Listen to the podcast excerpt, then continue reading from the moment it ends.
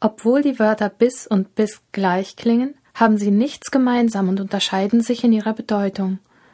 Bis bezeichnet in dem Satz Wir gehen mit dir bis zur nächsten Straßenkreuzung eine Ortsangabe. Es kann aber auch für eine Zeitangabe gebraucht werden.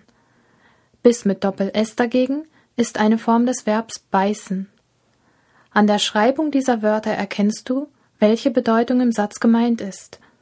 Hier siehst du noch weitere Beispiele für gleichklingende Wörter mit S-Laut, die eine unterschiedliche Bedeutung haben